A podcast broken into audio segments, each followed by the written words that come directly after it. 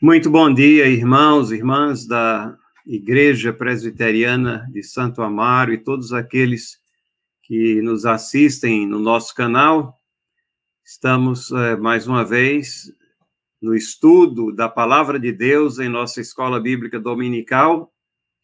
É, desta feita, vamos orar e pedir a orientação de Deus para os nossos momentos aqui e para que Ele nos anime e nos dê alegria e também é, nos mostre a necessidade de estarmos estudando aquilo que ele escreveu por nós.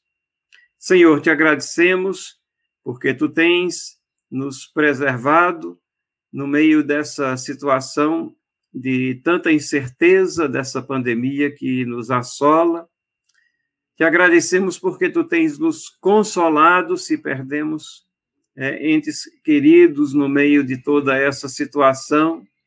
Te agradecemos porque tu tens suprido bênçãos indizíveis, mesmo que estejamos experimentando, às vezes, dificuldades é, extremas, desemprego, às vezes, carências financeiras, mas sabemos que podemos contar em Ti para suprir as nossas necessidades básicas que vêm muitas vezes através do trabalho de irmãos ou irmãs ou de situações em que aliviam essas necessidades. Faz-nos sempre gratos e leva-nos, Senhor, de volta à tua palavra, porque é ali que nós encontramos alimento para as nossas vidas. Perdoa, Senhor, às vezes a nossa ingratidão e negligência por não nos atermos à tua palavra e dá-nos agora uns, alguns minutos que sejam proveitosos também para o nosso crescimento espiritual. Em nome de Jesus. Amém. Muito bem, irmãos. Então, o que nós queríamos fazer nesta manhã é exatamente nós queremos traçar pontos gerais sobre as escrituras sagradas. Quando nós estudamos a palavra de Deus, é muito bom nós termos também uma visão geral do que significam é, esses 66 livros que compreendem a palavra de Deus ou a Bíblia. A Bíblia não é um livro só, mas é uma coletânea de livros. E é, esses são livros especiais, são livros inspirados. A palavra de Deus nos diz em 2 Timóteo, capítulo 3, versículo 16, toda escritura é inspirada por Deus e útil para o envio, para a repreensão, para a correção, para a educação na justiça. Paulo não estava falando aqui, aquele jovem pastor, é, e notem isso aqui, é, essa é a última carta que Paulo escreveu lá no Novo Testamento, e as palavras dele tinham um peso muito grande, porque ele estava dando instruções finais para que a sua mensagem continuasse, mas mais a, além disso, para que a mensagem do livro, da palavra de Deus, continuasse por intermédio do ministério daquele pastor. E então é a ele que Paulo diz que a, a escritura ah, e isso daqui é um termo é, técnico, não significa qualquer pedaço de papel. O termo que Paulo usa, grafê, significa é, as escrituras sagradas aqui. Aquilo que os hebreus e, e o próprio Cristo, os apóstolos, é, consideravam adequadamente, obviamente, as escrituras sagradas do Antigo Testamento, porque o Novo Testamento estava ainda em formação. Mas é, nós temos aqui é, esse texto aqui dizendo que aquelas escrituras que eles tinham naquele momento, elas eram inspiradas por Deus. Como que nós temos agora na complementação daquela escritura, que é o Novo Testamento também, são livros inspirados por Deus. Ora, se são inspirados por Deus, são livros úteis para o ensino, para a repreensão, para a correção e para a educação na justiça, nos caminhos de Deus, os caminhos justos de Deus. Há uma utilidade intrínseca em tudo aquilo que Deus nos escreveu e nós temos é que valorizar e prezar esses escritos e atentar para eles, guardá-los no nosso coração, colocá-los em prática em nossas vidas. E nada melhor para isso do que nós termos uma visão geral do que significam é, esses livros e de como eles é, se enquadram nessa classificação de livros inspirados. É isso que nós pretendemos ver nesses minutos aqui que estaremos juntos, trazendo no final algumas considerações práticas para a aplicabilidade de todos os pontos que nós vamos ver aqui. Muito bem, para nós relembrarmos, a Bíblia é uma dádiva de Deus às pessoas. Ele quis que ficassem registradas os, as suas palavras, os seus ensinamentos. Servos seus foram levantados ao longo da história para liderar o povo de Deus. No Antigo Testamento, através da nação de Israel, aqueles que são chamados guardiões dos oráculos de Deus. Isso significa guardiões da revelação de Deus. E é essa revelação que ela não depende única e exclusiva, exclusivamente de tradição oral, de uma pessoa levando à frente aquilo que ouviu daqueles que vieram antes. Não, nós temos é, essas palavras registradas, escritas. Deus quis assim. Porque dessa forma é, ficam é, verdades em forma de proposições que podem ser aferidas e conferidas por cada pessoa que venha a ouvir essas palavras e então aplicadas pelo Espírito Santo na vida das pessoas, elas têm um valor e um sentido que é inestimável. Deus nos deu essa dádiva, nos legou essa carta. É uma como se Deus estivesse escrevendo uma carta para nós, para cada um de nós.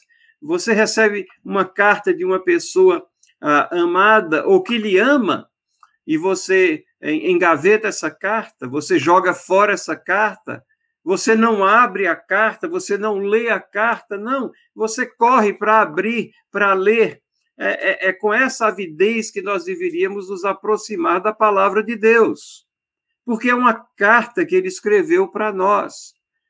E ali estão todas as coisas que são proveitosas para nós, necessárias para nós, para o nosso caminhar espiritual. Então, a Bíblia, as Escrituras Sagradas, são esses 66 livros. 39 eles compreendem o Antigo Testamento. E 27, aquilo que nós conhecemos como Novo Testamento são duas formas de administrar a mesma revelação de Deus. A diferença é que o pacto anterior, se ele era é, exclusivamente com uma nação para que viesse a ser a guardiã dessa revelação, agora, no novo concerto, no novo pacto, no novo testamento, com a salvação em Cristo Jesus já concretizada com o seu com o seu sofrimento na cruz e a sua vitória sobre a morte. Então, nós temos uma nova era da igreja, onde nós não temos mais essa dependência de uma nação, mas o Espírito Santo é que vai agora impelindo a marcha da igreja nesse novo pacto. Por isso que nós temos essa divisão, que é uma divisão natural. Às vezes nós não nos apercebemos também de que existiram 400 anos entre o Antigo Testamento e o Novo Testamento. São os chamados 400 anos silenciosos, onde não existia voz profética em Israel.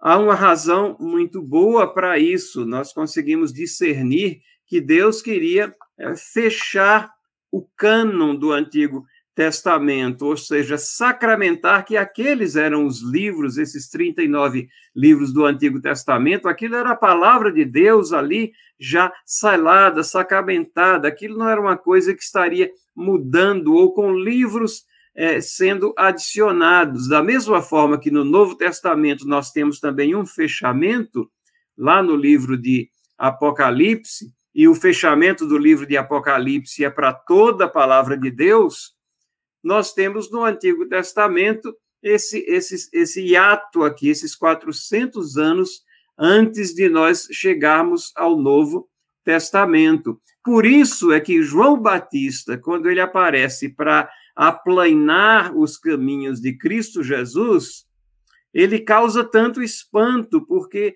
ele vem como um profeta, e ele é um profeta. E ele profetiza sobre, sobre Cristo Jesus, sobre a pessoa de Cristo Jesus, e ele é contemporâneo com, com Cristo Jesus, é ele que vai é, é servir de instrumento para ungir Cristo Jesus na sua missão mas ele chama a atenção porque a voz profética havia silenciado em Israel. Então, ele é esse primeiro profeta que aclara os caminhos daquele que é o Salvador da humanidade, Jesus Cristo, o nosso Senhor e Salvador. E aí começam, então, os registros do Novo Testamento nesses 27 livros. São mais de 40 autores Vejam, 66 livros, 40 autores, por quê? Porque tem mais de, é, um, de é, um livro por autor. É, só Paulo escreveu diversas cartas, e assim outros livros foram escritos pelo mesmo autor. Então, são menos autores do que o número de livros. Mas esses 40 a, autores, eles trabalharam, tem um tema que é subjacente, é aquele tema que está presente em todos os livros da Bíblia, que é a história da redenção, é, é, é Deus preparando a mensagem do Messias, o seu plano de salvação sendo desenvolvido ao longo da história, Deus sendo retratado como soberano da história, Deus não é frustrado pela história, mas ele está em comando dela, até que na plenitude dos tempos Deus envia o seu filho. E então toda essa mensagem ali que aponta para Cristo, agora ela vem cristalizada nas palavras de Cristo Jesus e explanada em todas as epístolas e livros e cartas que se seguiram após a assunção de Jesus Cristo aos céus. Então, esse tema está presente desde o início, desde aquele é, chamado, verso chamado proto-evangelho, o evangelho incipiente ali, que Deus diz à mulher, aqui, a, a Eva, que a semente dela esmagaria a cabeça da serpente. Ali está a mensagem de Cristo Jesus. Nos prim, no primeiro capítulo, ali nos primeiros capítulos ali de Gênesis, é quando temos a história, o início da humanidade, o pecado, a queda, mas nós já temos também a palavra de esperança, a palavra de redenção. Trazida então, trazido esse tema, ele é carreado por toda a palavra de Deus. Os registros, obviamente, eles são humanos. Deus utilizou pessoas para escrever. Mas isso não significa que ela não foi inspirada por Deus. Essa questão da inspiração, nós às vezes achamos ela um tanto ou quanto difícil. Como é que uma pessoa com suas características imperfeitas, humanas, conseguiu produzir um livro que é inspirado por Deus? E temos que entender isso muito bem. Deus é tão soberano, tão poderoso, que ele trabalha através né, da nossa, da nossa, das nossas habilidades, da nossa capacidade. É Ele que opera em nós, diz a palavra, tanto o querer como o poder. E então ele utiliza é, a nossa formação, ou utilizou a formação dessas pessoas que foram selecionadas para serem os autores da palavra de Deus com toda a base que eles tinham de conhecimento, de experiências, de iniciativa. Por exemplo, você pega o livro de Lucas, onde ele era um médico, e nós discernimos isso através de vários trechos. Ali ele é chamado de médico, e, e a, a visão que ele traz, a descrição que ele traz em diversos versículos lá, mostra que ele tem uma abordagem diferente dos outros apóstolos que escreveram os evangelhos, ele tem um olho clínico, a gente pode dizer assim. Então, isso daí foi trazido para a escrita dele, a meticulosidade, a forma no prefácio de Lucas ali, quando ele diz que entrevistou diversas pessoas, que procurou escrever em ordem cronológica. É, tudo isso está retratado, faz parte da personalidade de Lucas, mas nem por isso significa que foi uma obra é, exclusivamente humana.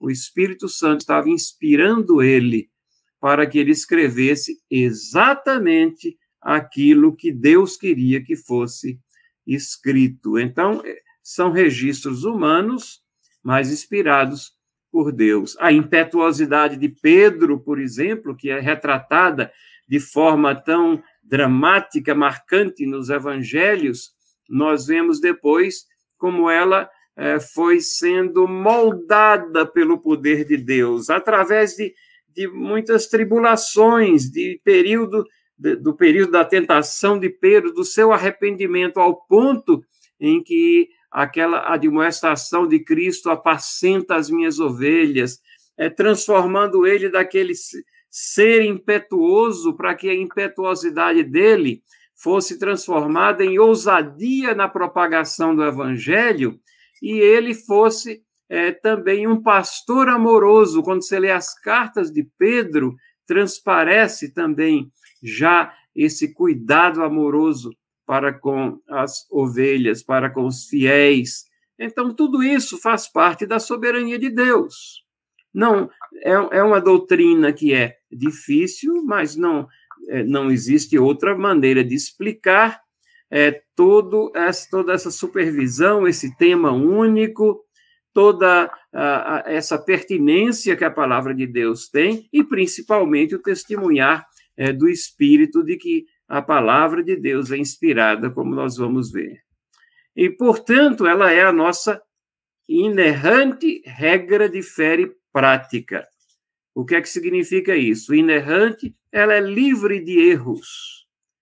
Ela é uma regra de fé, é, é através dela que nós entendemos o transcendente, o divino, o que é quem é Deus o que ele, é, o que ele faz e quando ele assim quer, ele nos revela o porquê ele faz certas coisas.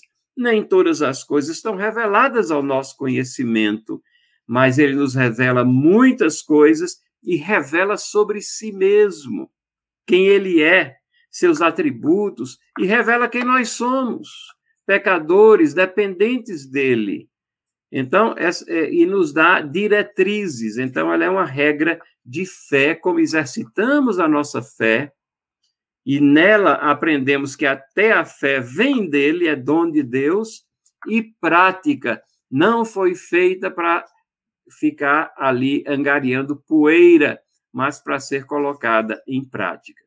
Segundo Pedro, capítulo 1, versículo 21, diz: Nenhuma profecia da Escritura Lembrem que, naquela época, o Novo Testamento estava sendo escrito, eles estavam falando ali do, da escritura do Antigo Testamento, mas é a palavra de Deus ali que eles tinham naquele momento.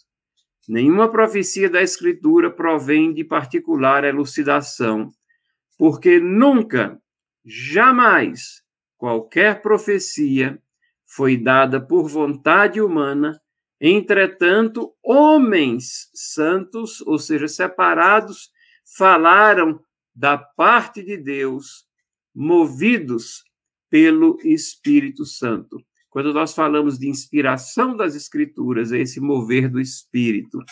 A, a ideia é que o, o Espírito Santo é como se ele exalasse as Escrituras. A, a inspiração provém dele da forma como o ar é, exalado do nosso ser, mas numa forma aqui num sentido espiritual, como se o Espírito Santo, de uma forma natural, então, trabalhasse essa inspiração junto àqueles que escreveram o que tinha que ser escrito. Então, toda a Bíblia foi dada por inspiração divina. E é por isso que elas são essa regra infalível de fé e prática. Agora, note isso: para os crentes, não, para todas as pessoas. Para todas as pessoas, para a humanidade. Aqui está uma carta que Deus escreveu para a humanidade, para que as suas palavras estejam aqui objetivamente colocadas. E o nosso trabalho é levar essa palavra à frente. E a, a igreja está proclamando essas palavras o tempo todo, e, e pregadores fiéis estão proclamando essa palavra. E uh, as instruções de Jesus Cristo a nós e à igreja são exatamente essas, de que a, a palavra deve ser proclamada, propagada para todas as pessoas. Agora, nós sabemos que nem todos ouvem aquilo que é proclamado.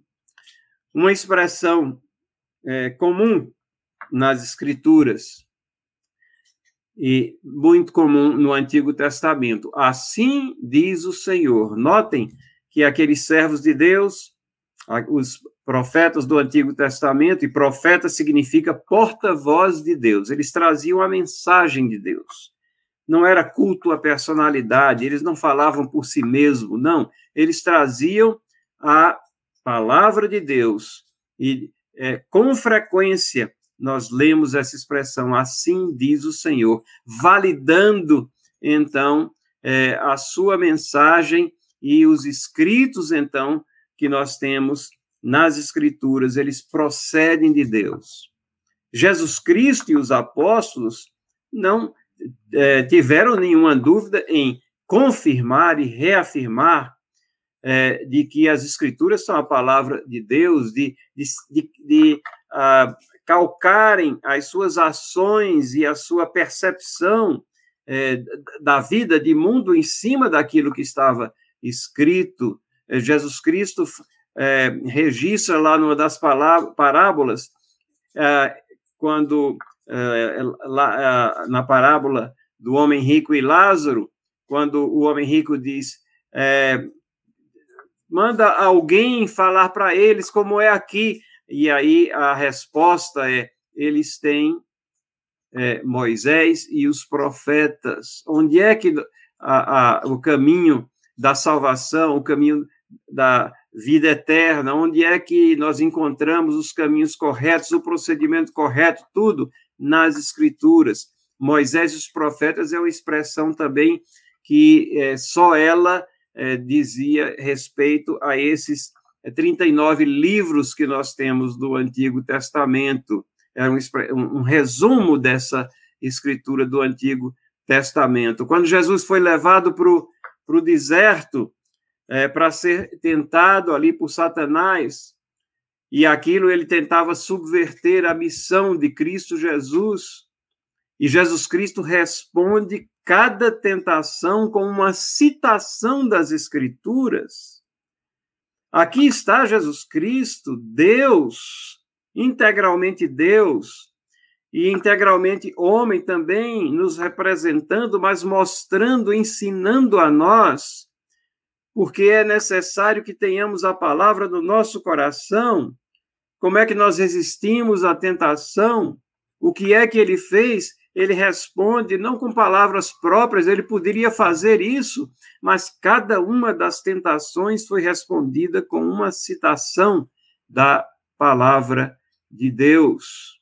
Então, essas coisas vão validando a, a, as escrituras, os livros da, da Bíblia, como procedentes de Deus. E é assim que Paulo se refere, né? A, a, a aquilo que ele está uh, ensinando e colocando. Em 1 Coríntios 2, 2, 13, ele diz: Disso também falamos, não em palavras ensinadas pela sabedoria humana, mas ensinadas pelo Espírito, conferindo coisas espirituais com espirituais. O que Paulo está ensinando aqui é que as escrituras interpretam as próprias escrituras. Nós não derivamos nenhuma doutrina de um verso isolado, mas nós procuramos entender o todo das escrituras para termos a compreensão correta do que ela nos ensina. E em 2 Coríntios 13, 13, ele diz: Em mim Cristo fala. Em mim Cristo fala. A gente pode dizer, mas que afirmação ousada, Paulo? Não, era uma conscientização de que ele era comissionado por Deus para ser o porta-voz de Deus e trazer a aplicação das doutrinas que haviam sido ensinadas por Cristo Jesus, do, do que significavam todas aquelas coisas do Antigo Testamento e do que havia acontecido na vida e nos ensinamentos de Jesus, agora para a compreensão dessas doutrinas nos seus leitores, a nós, né, nos seus leitores através dos séculos, mas não somente a, a, a, a nossa satisfação intelectual, mas a nossa vida prática, é, a aplicação de todas essas coisas à nossa vida prática. Paulo tinha esse cuidado, essa compreensão, obviamente liderado pelo Espírito Santo é, de Deus. Alguns versos a mais aqui, veja 1 Tessalonicenses 2,13.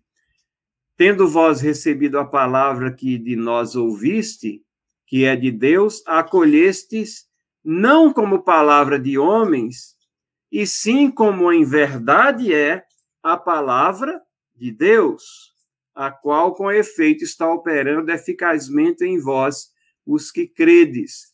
Aqui, Paulo está falando calcado nas escrituras do Antigo Testamento, mas ele está falando agora é, a, sobre a aplicação e o ensino que ele está trazendo e ele diz àqueles irmãos lá daquela igreja que é a palavra de Deus.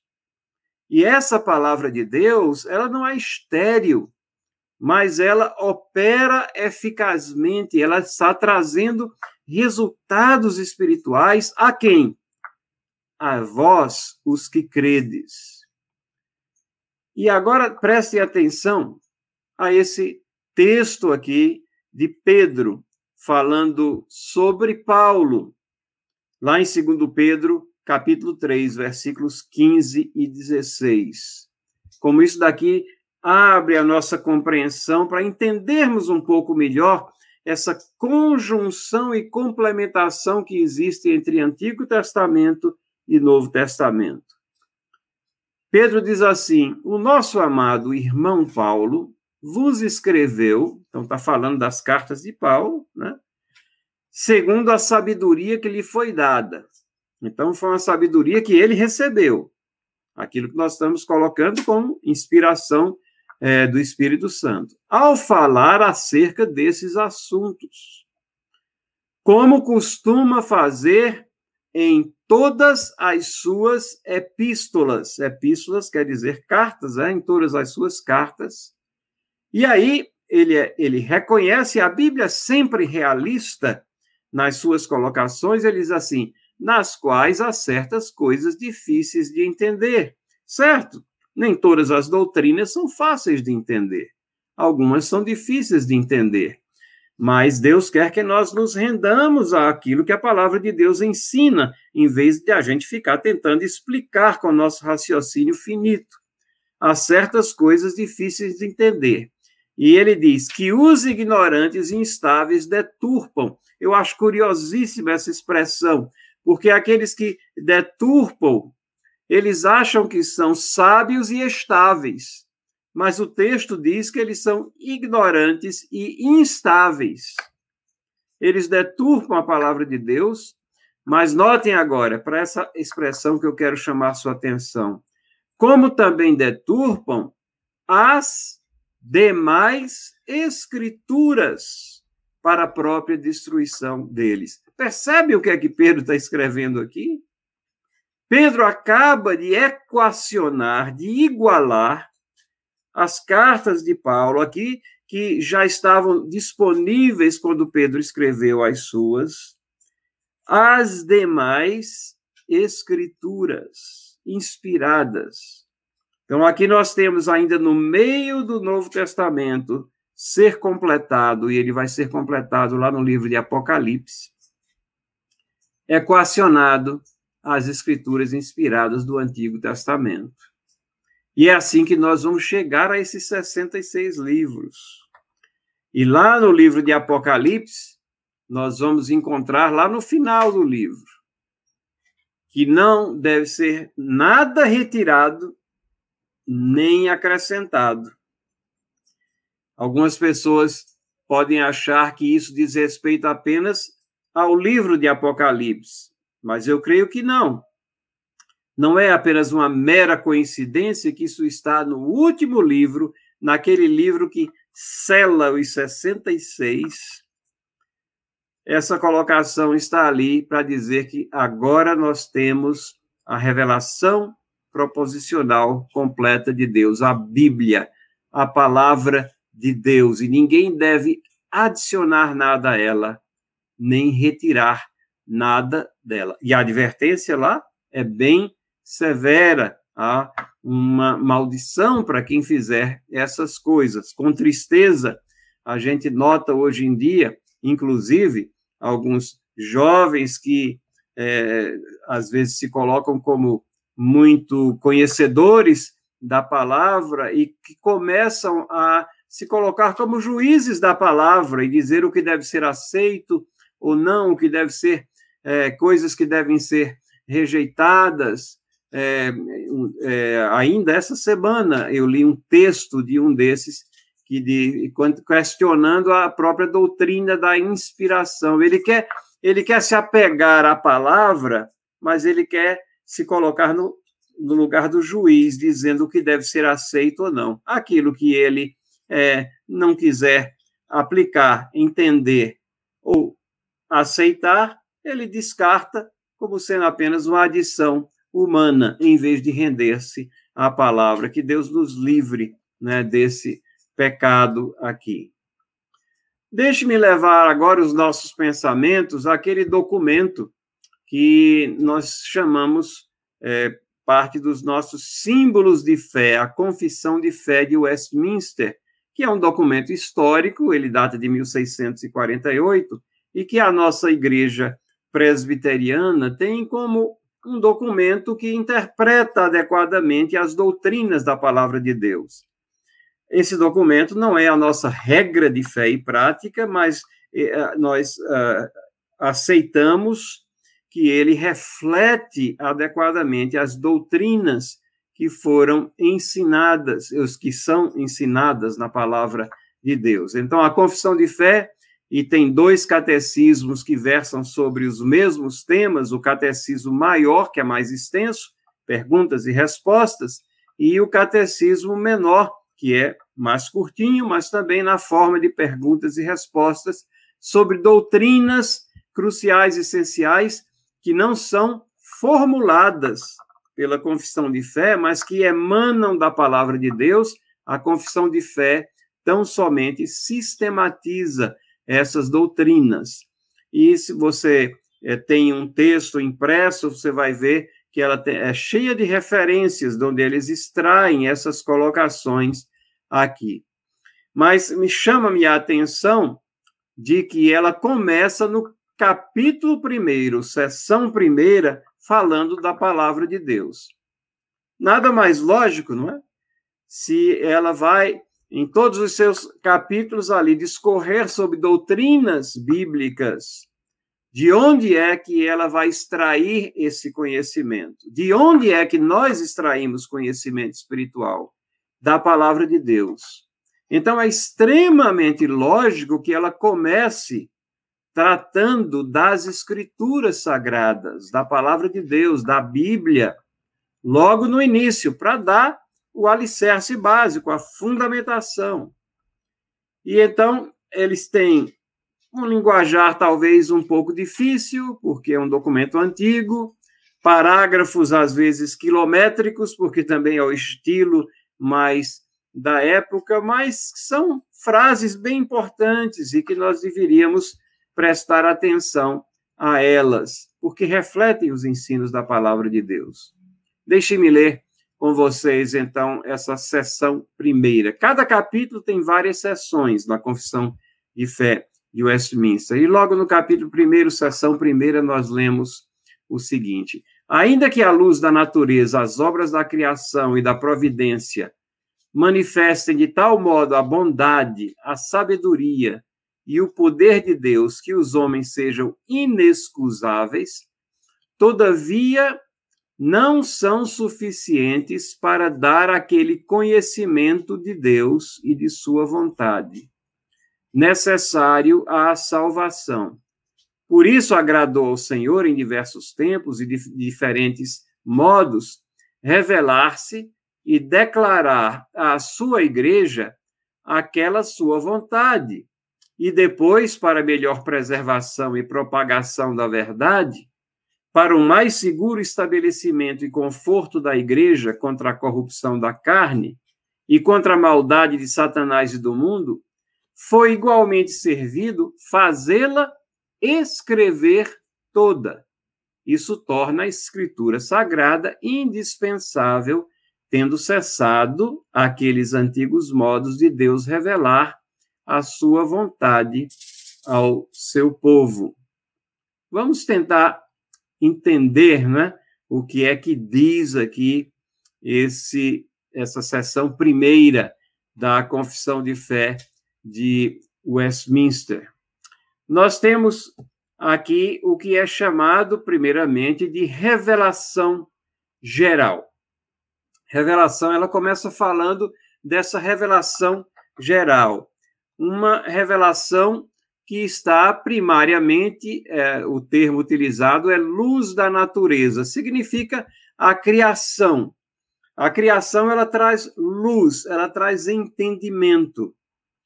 Ela não, ela não é algo que obscurece o entendimento. Salmo 19, ele, fala que a própria criação glorifica a Deus.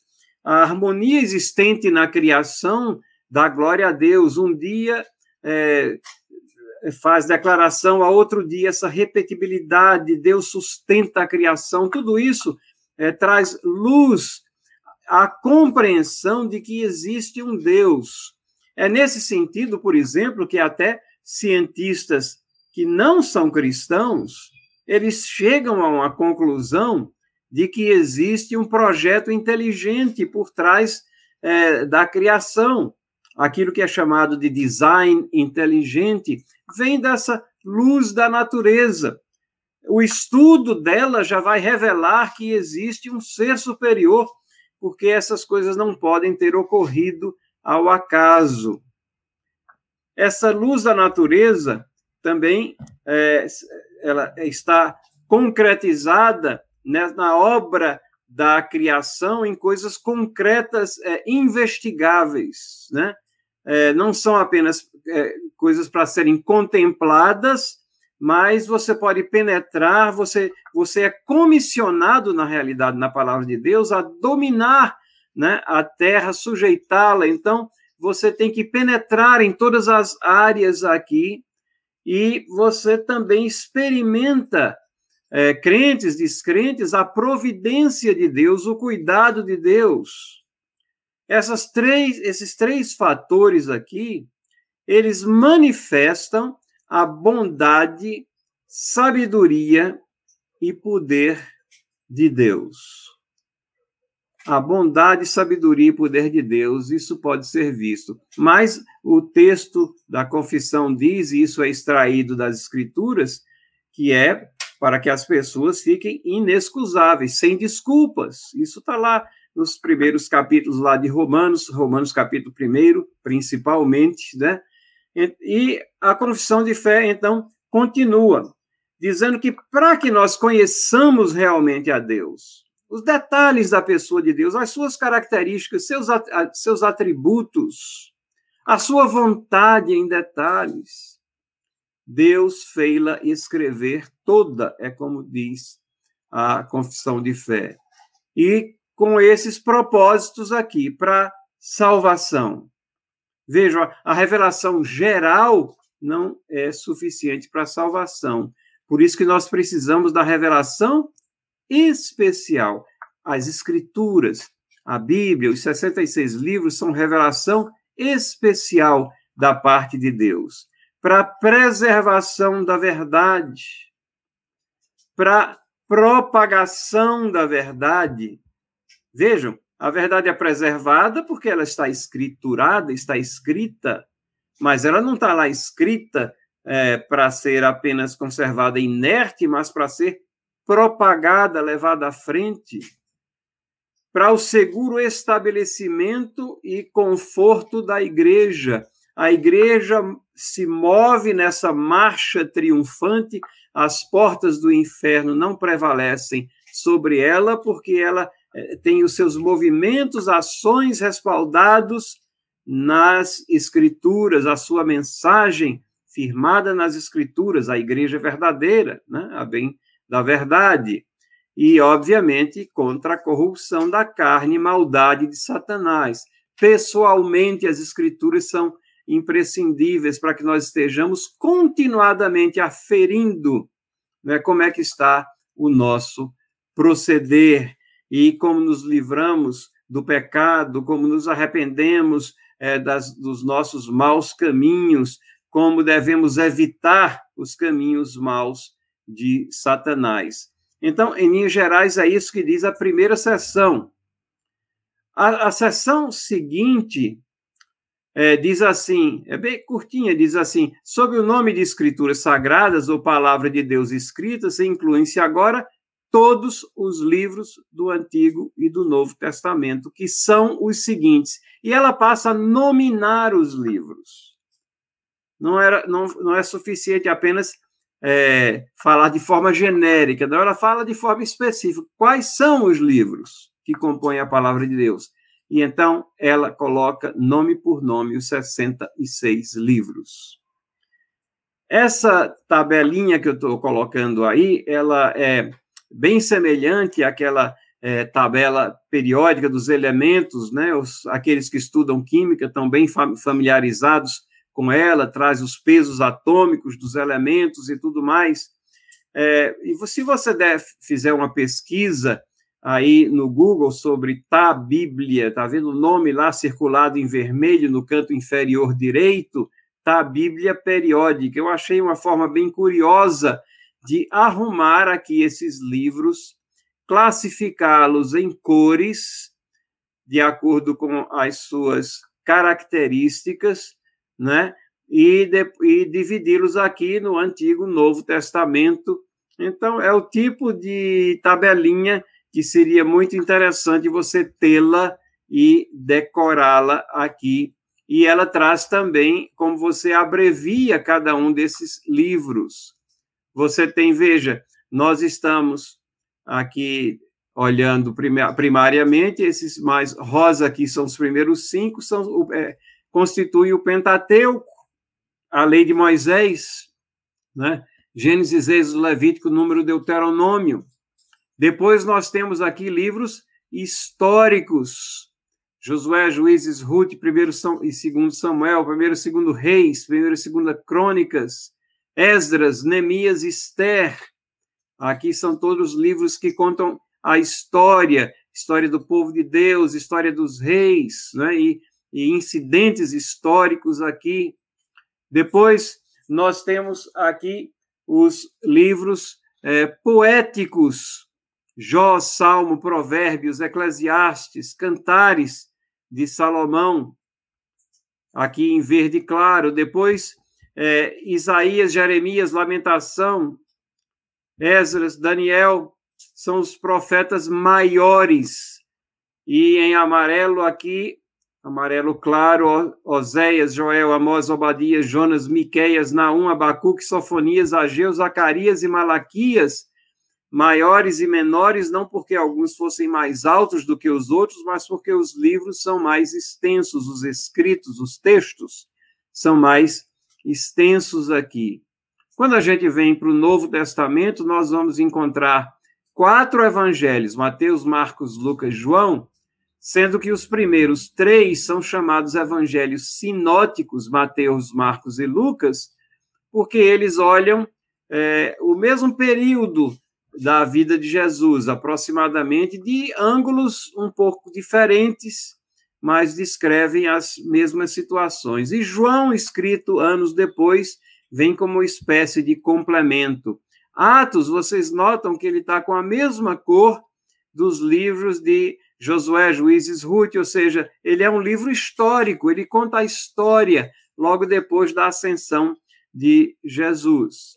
E aí você tem as cartas de Paulo, aqui em azul claro, né? Romano, 1 e 2 Coríntios, Gálatas, Efésios, Filipenses, Colossenses, 1 e 2 Tessalonicenses, 1 e 2 Timóteo, Tito, Filemão, e em azul mais escuro, as demais cartas.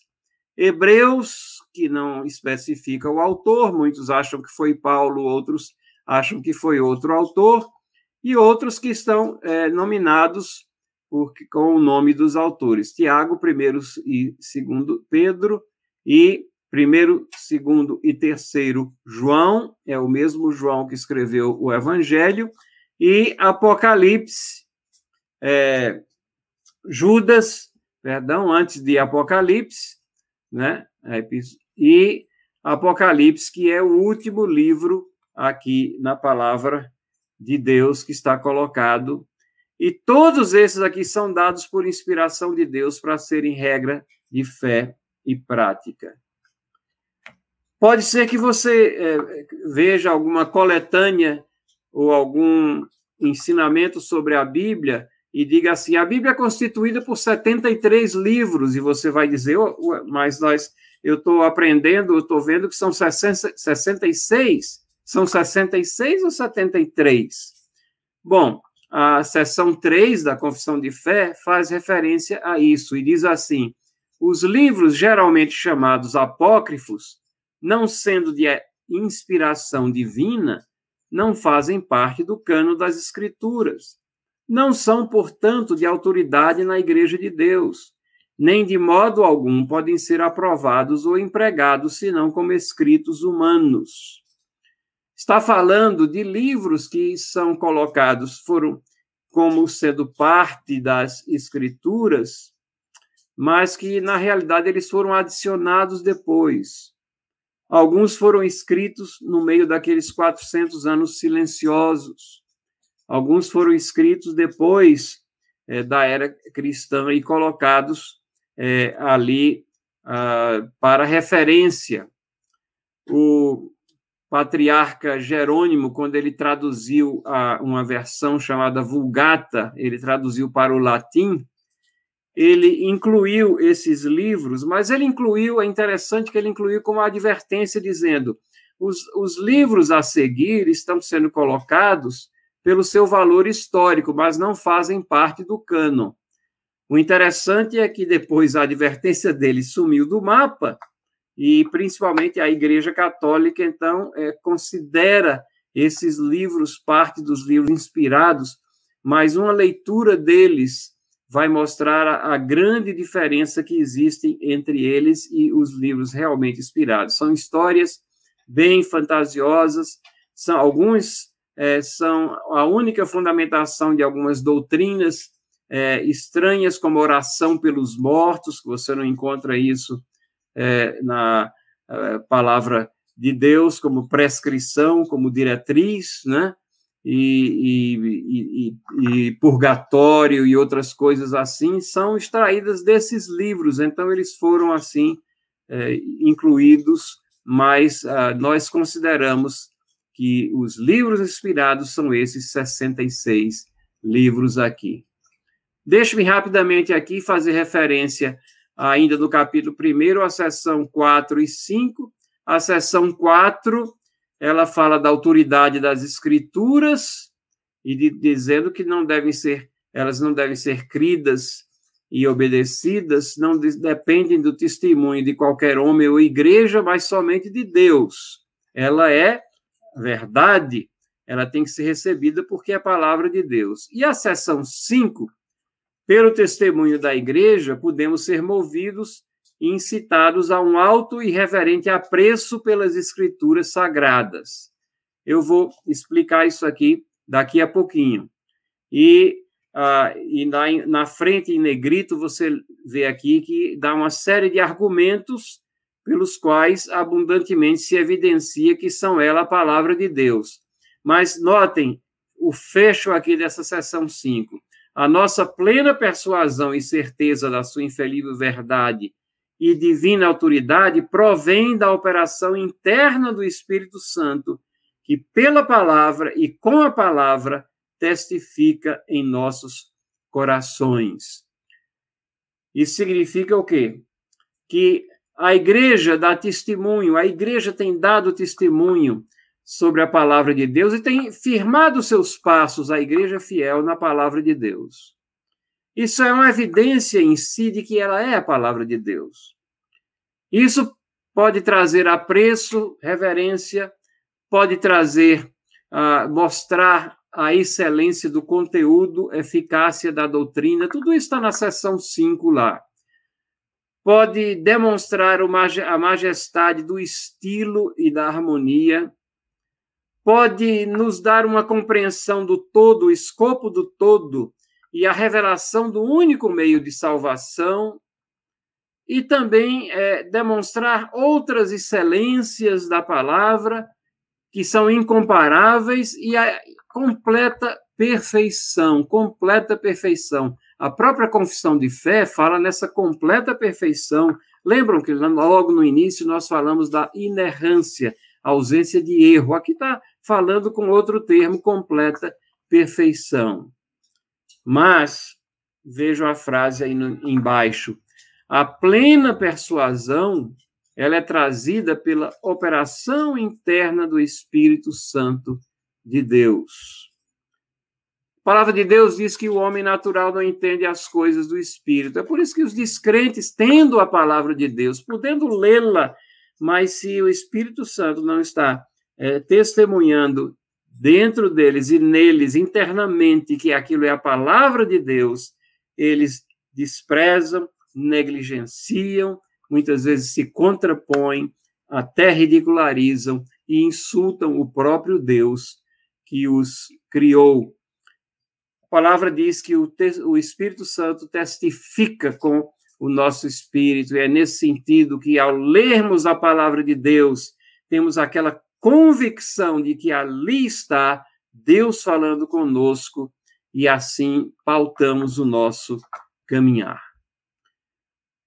A confissão de fé continua é, substanciando essa necessidade de sabermos o que é a Bíblia, o que é a palavra de Deus, e ela tem dez sessões, né? eu não vou ler todas elas, a sessão 6 fala da suficiência, a sessão 7 fala das coisas difíceis, nós já nos referimos a ela, mas tem clareza espiritual.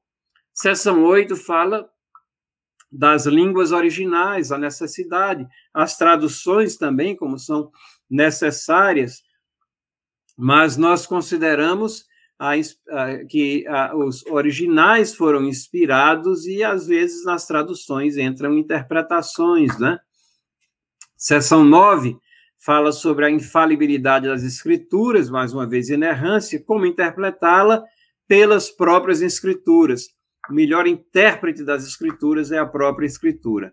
E eu leio só a seção 10 aqui, o juiz supremo pelo qual todas as controvérsias religiosas têm de ser determinadas e por quem serão examinados todos os decretos de concílios, opiniões particulares o juiz supremo em cuja sentença nos devemos firmar.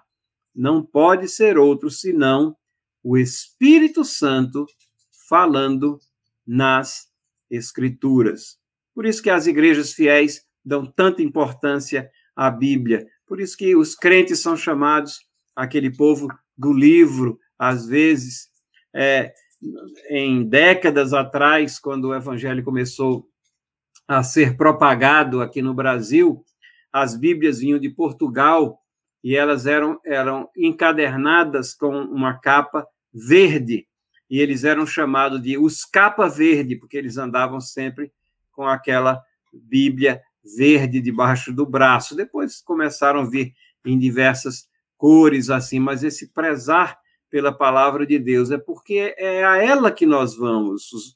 A Bíblia a própria Bíblia diz que quando Paulo falava, discursava, pregava em, lá em Bereia, os bereanos iam até as escrituras para saber se aquelas coisas eram exatamente assim. Deixe-me caminhar já para uma conclusão, trazendo algumas considerações práticas, então, de tudo isso que a gente está falando, que está vendo e que vamos ver ainda nesse estudo dos 66 livros da palavra de Deus. Salmo 119 é um salmo que em cada versículo ele fala sobre a lei de Deus, o testemunho de Deus, os decretos de Deus, os preceitos de Deus, ou seja, fala sobre a palavra de Deus. Versículo 114 diz assim: Tu és o meu refúgio, o meu escudo. Na tua palavra eu espero. Palavra de Deus, então, é verdade, não falha. O próprio Salmo 119, versículo 89, diz: Para sempre, ó Senhor, está firmada a tua palavra no céu. E esse mesmo sentido está aqui é, colocado pelo profeta Isaías: seca-se a erva, cai sua flor, mas a palavra do nosso Deus permanece eternamente. E Jesus Cristo falando, ensinando, no capítulo 24 de Mateus, versículo 35, diz: Passará o céu e a terra, porém as minhas palavras não passarão. Esse verso substancia o caráter divino também do nosso Senhor Jesus Cristo, mas esse caráter eterno da sua palavra. Elas são ela, verdade e não é, a palavra de Deus não falha. Ela foi escrita para o nosso proveito, nós temos afirmado isso desde o início, né? João 19, 35, é, João está dizendo: aquele que isto viu testificou, está falando de si mesmo, ele viu e dá testemunho aqui. Sendo verdadeiro o seu testemunho, ele sabe que diz a verdade. Para quê? Para que também vós creiais, para o nosso proveito, para que exercitemos a crença no Senhor Jesus. Ainda João, versículo 20, capítulo 20, versículo 31, quase no final do livro, no penúltimo capítulo, ele diz assim: Estes sinais, porém, foram registrados para que creiais que Jesus é o Cristo, o Filho de Deus, e para que, crendo, tenhas, tenhais vida em seu nome. João está dizendo muitas coisas foram feitas, mas esses aqui estão registrados, é a essência. Para quê? Para proveito de vocês, para que vocês, crendo, tenham vida no seu nome. 1 Coríntios 10, 11, fala também de que até os pecados registrados ali são registrados para o nosso proveito. Tá? Tá escreve, Paulo está escrevendo sobre murmurações, e ele diz: essas coisas lhe sobrevier, sobrevieram as murmurações lá do Antigo Testamento, o povo no deserto, como exemplos foram escritos para advertência nossa, de nós outros, sobre quem os fins dos séculos têm chegado. No linguajar bíblico, nós estamos nos últimos tempos, ou seja, nesse tempo neotestamentário aqui. Já está consumada a redenção em Cristo Jesus e a igreja, a mensagem da igreja se espalha por todos os povos aqui. E é tudo o que está ali contido na palavra de Deus está contido para o nosso crescimento e para a nossa advertência também. Porque a palavra foi escrita para ser observada, não para ser guardada apenas, né? João 8, 31, 32, se vocês permanecerem na minha palavra, são verdadeiramente meus discípulos, conhecerão a verdade e a verdade os libertará. Lucas 11, 28, mais bem-aventurados são os que ouvem a palavra de Deus e aguardam.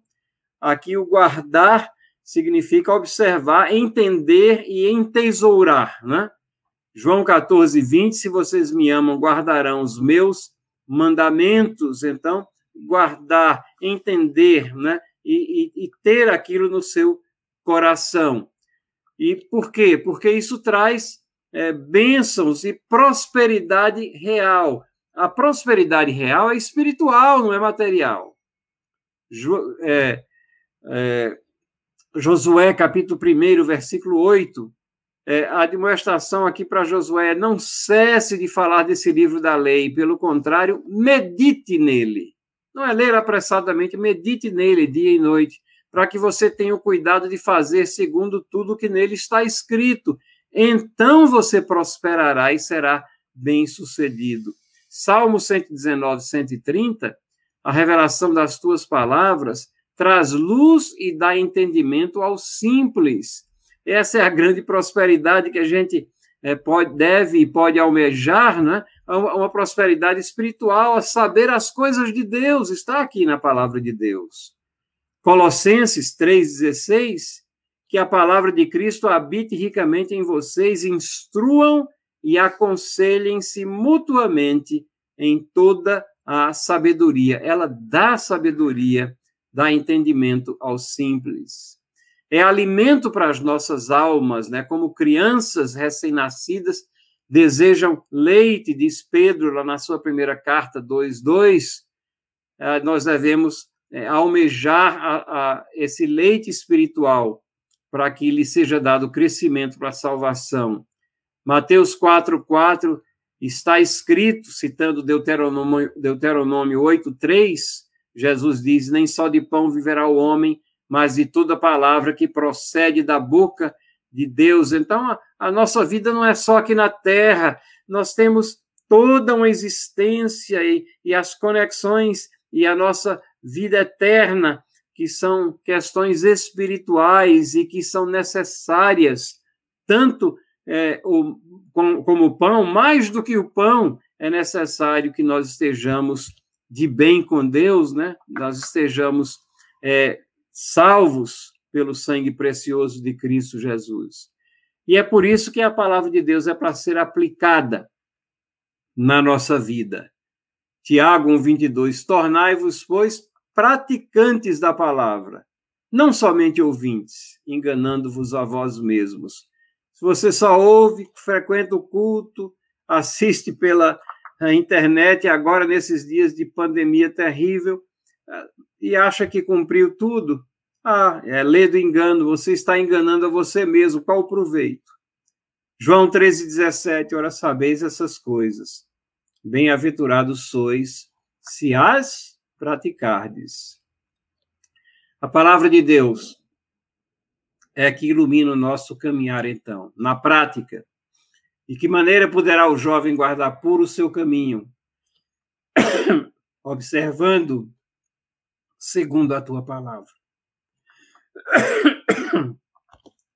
Lâmpada para os meus pés é a tua palavra e luz para os meus caminhos.